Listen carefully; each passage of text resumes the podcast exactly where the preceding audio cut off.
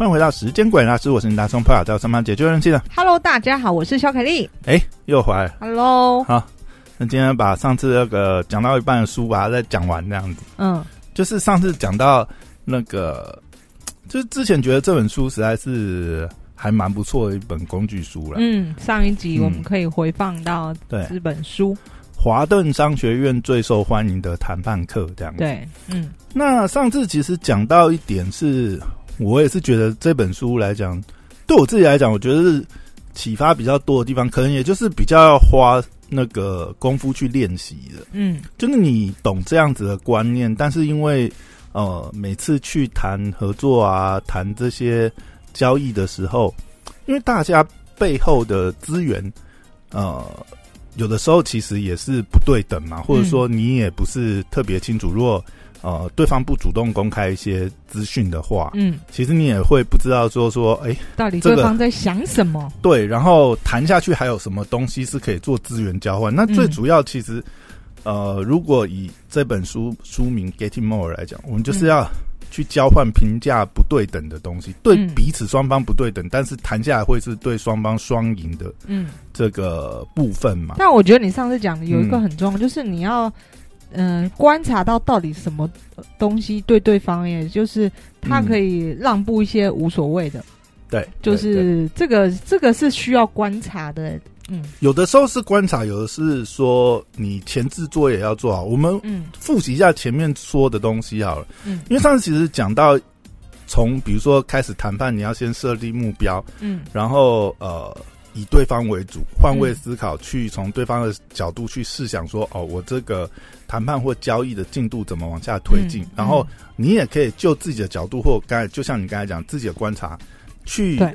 因为你你你你当然你有自己的观察，或是你通过研究对方的公司也好，或者说嗯。呃研究对方之前的一些呃行销的策略或什么，你可能可以看出有一些东西是他有可能可以在这次的合作或这次的交易里面提供的，或是你就已经拿到对方曾经的报价，嗯。你可能是介绍的嘛，嗯你可能是被朋友介绍，你你嗯本来就已经有他预设的报价嗯。之类，那你当然就可以从这些角度啦。嗯。然后我觉得上次我们其实也聊到还蛮重要一点，就是其实很多时候你看，呃，很多谈交易、谈业务或什么，嗯。一开始时候会跟对方闲话家常，有的时候感觉好像是呃很天马行空，但是我觉得那个也是一门技术，就是说你怎么在跟对方很简短的，因为有时候你也不可以差题差太远嘛，嗯。可能开场的闲聊了不起就五到十分钟之类的，但聊得很开心，可能会真的差比较多。越越多，嗯。但是聊比较多的过程，其实也代表一个好事，就双方都呃有一定的好感嘛。因为嗯当然你也可以从这个去判断对方基本的态度，嗯就是第一个就是他是不是呃也跟你一样有同样的心态在谈这个交易，因为有时候有些就是纯很自私的，就是哦真的就是生意就是生意，就是谈生意这样子。嗯他并没有想要跟你闲聊太多。那其实你也侧面这从中也得到一些资讯，就是你也知道他的态度是怎么样。嗯那你看你可以有什么资源去可跟他谈。当然，嗯如果对方是摆的就是谈生意就是谈生意，当然嗯你可能可以动之以情的地方就不多了。嗯但是通常来讲，你还是要有一个试探的过程，去跟对方建立一个非生意之外的关系。我觉得这个是、也是蛮重要的、啊。当如果你真的想要谈到一些，而且我觉得还有一个很重要的点是，通常我们在谈这样的交易或合作，也不是一次性的，你通常也不是一次性的地哦，嗯。多多少少你能够跟对方建立生意以外的关系，会比较好推进你们的交易，可以在后续来保持嗯。一样的、呃品质，或者是说，甚至就是所谓的 getting more，就是诶，或许这次我多让一点，但是之后的交易可以跑得比较顺，或者是我们谈定一个地有是梯次型摊提下去的方式。嗯就我本来就不是一次性的地哦，我是要跟你谈长久性 long term 的。嗯那这之间，我们可能彼此了解，而包含你未来的生意规划，我有可能在未来可以成长，我的单子单量会增加之类。你从这种角度去跟对方去谈，有可能会 getting more，但也有可能没有。但是就算没有在当下 getting more，但是你也发了一个信号，或是你也口头得到对方的承诺。哦，好，如果到什么样的阶段，或者是也是可以写下来，有多少数字可以 rebate 多少，可以有什么回馈，可以有更多更多的条件，或是达成什么目标，这都是可以继续谈。但是这很重要一个前提是，你前面要怎么透过试探让对方愿意说出一些这类型的资讯，或者是你主动提供一些呃试探性的想法，去让他能够呃从这个方向去给你一些支持。我觉得有时候这些东西，嗯，它真的就是会变成是谈判的艺术，因为嗯绝对是没有一个制式的 SOP，跟不同的人谈，就算是同样的生意、同样的合作模式，大家看的重点也不一样，而且很多时候对方也可能有对方自己的盘算。嗯那哦，还有就是，呃，谁是主动的那一方？因为可能有一一定会有一方是主动来谈的嘛。嗯那主动那一方或许他也要做比较多的让步，或者说有的时候真的是呛死呛死。这个东西虽然是对方主动，但是你也很希望促成这样的合作，必须要确保这个合作是可以很稳定的。嗯那很稳定，当然其实呃很多时候也不是说刻意要占对方便宜，就是也讲清楚、讲明白。所以这会接下来呃这本书上后面的几个重点。好，那再讲下一个谈判的重点是找出对方认定的标准。这个其实就比较接近谈判里面要去谈一些划界限的东西。嘿，因为你看啊、我们通常呃会用到这一步，其实有的时候会就是比较尖锐的地方。嗯所以我我通常是不太会想要主动去使用这样子的方式去跟对方你。说对方认定的标准是什么意思？就其实其实简单讲啊，这一这一招的使用时机就是去讲对方双标就对了。嗯就是比方讲，我们在谈一个合作条件的时候，可双方可能都有进有让，有进有退。嗯可是当对方可能有些地方其实真的是很明显的，就是标准不一。哎，他自己讲他在做一些呃这样子的操作的标准，嗯。跟他实际跟你谈的标准不一样的时候，嗯，但通常这个东西去用这样子的方式，其实是但他操作的时候你又看不到，呃，他可能比方说，哦，我这不行啊，我这要卖两千块，没有这个东西，就是会变成是说，呃，其实其实这其实这个不是一个很好的招啦，但是嗯。有的时候你也必须要使用这样的招，因为我觉得这种就是当对方就是他帮你当傻子，你知道吗？嗯。有时候你会遇到这个情况，其实你已经收集很明确的资讯，甚至可能他报价一些底线，你大概已经有个范围，但是呢，你一直丢球给对方，对方就一直不接，嗯，但你不知道他为什么不接，但是其实你是有证据可以证明，就是说，或者说他其实心口不一，他讲的东西，嗯其实你用他自己的标准去打他，但你又不能戳破他，但是这种东西就是要用的，就是要很小心嗯。啊，就变成是说，因为你不能用成是，就是真的去打脸他，对啊，但是你可以比较委婉的可能用到的方式就是，诶，哦，如果之前他讲的某些东西对应到现在的情况，诶，所以之前你说这个案子可以这样子做，那我们现在如果同样的情况下的话，是不是也可以这样？那你只能用比较委婉的方式去从这个角度，但是嗯。找出对方认定的标准，在谈判上面，我觉得呃还是一个很好的一个心锚啦。因为通常人就是不会去抵触自己曾经答应的事情。嗯这这如果就心理学上来讲，就是人类心心理上会就是会有呃会有拒绝自我否定这样子的倾向。所以当你一旦指出，哎，这个是你曾经说过的话，或是哎，这个是你曾经答应的东西，或者是你曾经提到的东西，哦，以这个当标准画这个线的话，通常完蛋了，这个东西会比较，他也比较没有没有脸去把这个收回去。对对对对，对就没有你就不给对方台阶下，你要怎么？但是这种东西，这个最好是不要主动提这种啊。嗯但书上其实也有讲一些范例，当然我觉得这一招就是实际上在用的时候是真的要很小心对的。对，很容易那个收，就是通常这个覆水难收，通常这个也是有点，就是因为嗯有的时候我们也是不是谈一次性的嘛。对，当然谈这样子的时候，或许谈的是说，嗯。比方讲就是说，哦，好，那既然之前有这样，那我们这次先照之前的条件。嗯，但是因为如果可以达到过往的标准的话，那就是照过往讲的这个条件哦，嗯。先谈定下来之类的。嗯，哎呀，也不一定是急于在这一次就要把这个条件谈到了，对，但是必须要画下一个标准来，让对方去认可他曾经答应过承诺的条件。嗯这个我觉得是 对蛮重要的。所以就是先第一步让对方先接受，然后呃先建立初始的合作，有信任之后再谈下一步，对不对？通常我觉得会谈到这一步，哈，这个已经不是一个很好的谈判对象，因为这代表他其实没有很透明、公开、坦诚的去谈，嗯他其实是有心在隐瞒，或者是想要占你的便宜之类的。嗯所以这也是一个警讯啊。但有时候你也不可能就是说，哦，这不是一个好的谈判对象，或者是嗯你就放弃了，你就放弃这样的交易机会。有因为有的时候，呃，其实还是交易本身比较重要嘛。嗯当然，很多时候是磨合的情况，就是呃，这个交易对象他其实可能之前跟你也没有什么，嗯，也过往也没有什么接触嘛，也没有什么那个他。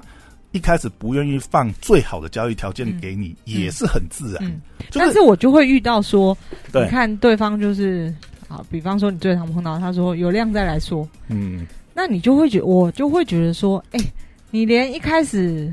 这个事出诚意都没有，一开始比方说你价格这么高，后面有量，你到底价格还能压到哪里去？我我还是保持着一个问号。对，所以我觉得这就是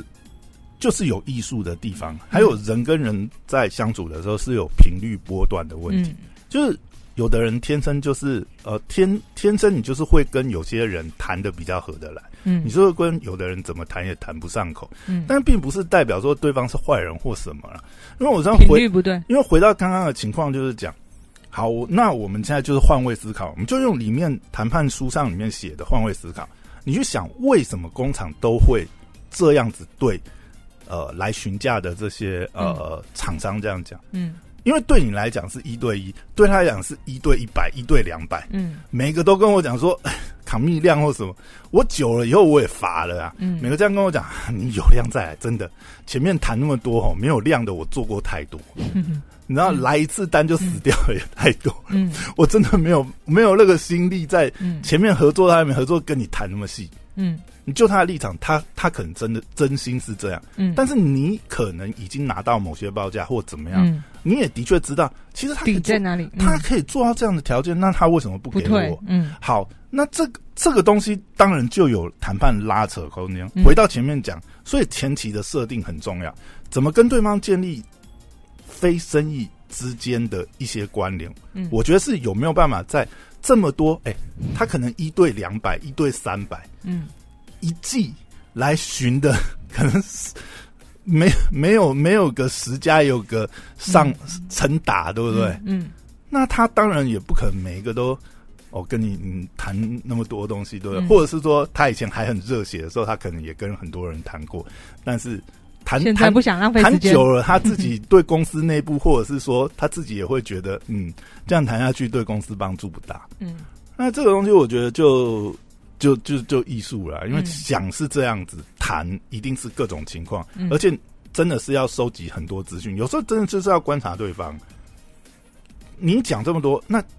当然你也要提供一些资讯给他嘛。其实某种程度来讲，在在这个阶段，其实像你刚才讲的情况，很多情况就是一个画饼。嗯那其实你说老板最厉害的能力就是画画饼，你说画饼给他看啊，让他相信你的饼啊，嗯。是？有啦，还是我我在谈的时候，我当然还是要出示一些数据，让他这个、嗯呃对你，哎、这个好像似乎是可以的哦，就对对啊，对也让他看到，就是说你看到的东西，因为有的时候把一些数字给对方看，也不见得不是。嗯当然你自己要要有评估那个底线在哪里或什么，因为有时候把一些数字给对方看，也是让对方知道说，哦，你的实力在，或你在投资在什么地方，所以你现在真的资金周转上会会有困难，嗯会有一些压力。嗯所以你可能需要他的支持，但是这个支持，嗯你可能也可以给他的承诺是，如果这条线顺下，因为我之之前销售记录这边嘛，我可以给你看一些这些实际的资讯。那我的确可以达到这样子的量。那我现在只是切线切到你这边来，那我切线我当然是希望以后都切到你这边来，嗯或者是这条线切到你这边来嘛之类的。我我觉得双方可能有时候都要看一些数据的东西啊，有时候也是要能够谈到更进进一个阶段，当然这也建立在彼此的信任度，因为有有一些东西是这样。你真的把一些东西丢给他以后，也可能要考虑一些事情是，那对方会不会自己捧去做啊？嗯，那毕竟他是工厂啊，他是自主完全权，操走。他自主权是很高的啊，是不是？我们有一个嗯朋友，他就是他的设计完全被工厂整整晚端走。是啊，而且嗯很多情况下，你说什么专利保护，这根本不切实际。嗯嗯你要有那个本事去搞专利权保护，嗯，你就自己开模，就自己去制造生产了，好不好？嗯，嗯我万一要怕这个，那你还是自己开工厂好对了。对 对对，嗯当然，所以这个双方的信任度都是了。嗯往下谈。然后好，嗯，接下来一个重点是，就是要保持透明、建设性，但是不要、不要过度去操弄啊。嗯因为我想谈判的时候，当然大家会呃，随着谈的过程当中，你一定开始会有所保留，你不可能全部都是赤裸裸给对方看。嗯但是在每个阶段，你还是应该是要保持你讲的东西的一致性、跟透明、跟建设性。嗯你不是刻意去操弄某些数据去呃去拐弄对方，因为这些东西终究它都是要现行的。因为我们其实其实我觉得好的谈判的过程当中，因为既然讲谈判嘛，不是诈骗嘛，嗯，你如果你是想要讹诈对方，只是想要敲一笔好处，那是不是完全那一次交易就结束了。那那不用，那嗯你那你不应该翻这本书，你应该翻那个呃，如何诈骗？我我在柬埔寨的一百天之类的这种书籍之类的。嗯所以其实就是呃，刚才讲，虽然说我们不会呃赤裸裸把所有资讯给对方摊给对方，嗯但是嗯也也不是用诈骗的啦，就是你尽你尽可能跟对方谈的时候，其实我觉得有的时候其实开诚布公还是最好的方式啊。就是我、嗯我到底有什么困难，那你也觉得这个困难是对方有可能可以帮助你的，嗯这些东西拿到桌上去谈。然后你也觉得这个东西是对双方有益，但是这个评估就变成是说，交易的核心为什么你会觉得交易可以成？因为你从你自己这一方跟你设身处地求他那一方去想，你都觉得这个是呃有合作的可能性，甚至机会点在哪？那这个开诚布公摆在桌上去跟对方往下进去谈，你讲出了你的困难点以后，对方或许也会回应他的困难点来，再大家来看怎么从这个困难点中找出折中的点，或者是呃纯同求纯纯异求同的点出来。嗯嗯。所以有的时候，嗯、这种信任也是一种呃安全感啊，就让对方有的时候或许啊，其实有的时候呃也有种情况是，嗯，当我们还是一个很年轻的厂商的时候，有的时候其实有些工厂的老板，哎，他也创业很多年，嗯，他其实可能也会主动伸出援手，或者是嗯他、哦，觉得就是说到好人 对他就觉得就是说，好，那不然我就支持你一下这样子。，嗯对吧？真的给你一个呃，或许是合作很久才能给的好的理由，也是有可能。当然，这个东西就看你有没有遇到好的好人嗯这样子。有的时候这这种东西就很难讲啊。嗯有时候其实真的你有没有，你也觉得，哎、我真的是，呃，照这样谈下来，我真的好像，哎、我我也提不出什么很好的条件。嗯，嗯我的空间就是这样，这么这么的狭窄，对不对？那对方或许他的空间还很大，你也不晓得。嗯那就谈谈认识一下，而且有时候谈也不见得就是说一定是一次谈出一个结果，有时候其实大家也需要观察对方，你知道吗？嗯。因为有时候其实你说哦、很急的做一个案子，或许他也觉得啊这还没有很成熟，有时候他可能也在观察你，然后或许这个时间点也不是双方最好合作的时间点，嗯。可能过一段时间要，诶，他也觉得，诶，其实你也蛮稳定的啊、他也看得到你的生意在稳定成长。那嗯。或许这个合作不见得是当下，但是可能从这个时间点开始，大家维系一个关系。对，但是这个就回到刚才讲的重点，你要保持双方的资讯透明，然后是有建设性的，然后不是去操弄对方，嗯，因为这种情况下，当你如果真的是操弄对方的话，其实时间也是很容易看出会证明啊真伪，嗯对对对。对，如果这个时候太夸大而且我觉得你夸大或者是一旦诚信被破坏哦，这个是很难再挽回的。对对对嗯对对对对，好，所以呃，开诚布公啊，去表表述愿景，这个能力也是非常重要的。就刚才讲的，其实关于数据啊，或者是一些数字的东西，有的时候真的某种程度上摊开来讲，也是也是一种方式啦，嗯也是一种方式。那这个东西当然也是要衡量自己呃实际的实力到哪里啊，因为因为有时候嗯、太